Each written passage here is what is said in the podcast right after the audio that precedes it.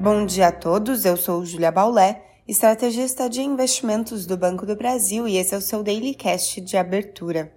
Hoje é quinta-feira, dia 6 de abril de 2023 e o último dia da semana com feriado aqui no Brasil e lá fora.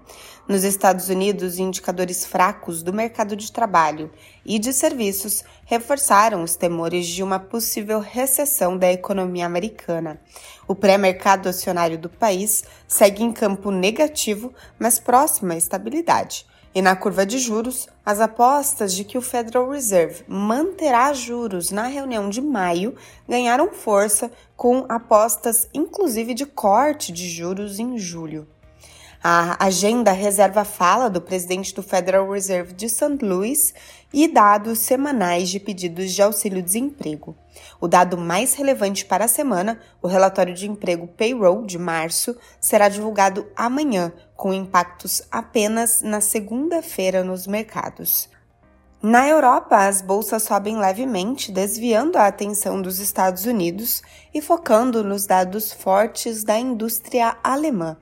A produção teve alta mensal de 2% em fevereiro e surpreendeu positivamente, sugerindo que a maior economia da região pode ter evitado uma recessão técnica durante o inverno.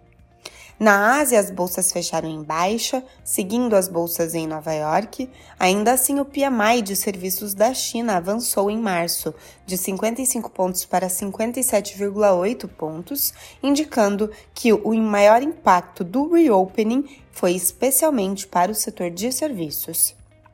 No Brasil, ontem o Ibovespa recuou 0,88% aos 100.977 pontos.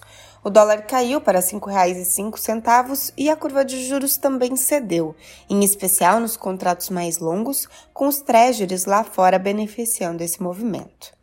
Os investidores seguem aguardando o texto final do arcabouço fiscal, que, segundo o noticiário, deve chegar na Câmara na terça-feira.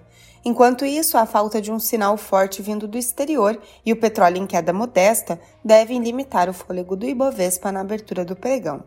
Já no câmbio, o dólar segue em alta ante a maioria das moedas de países emergentes. Ficamos por aqui, um bom dia a todos e até a próxima!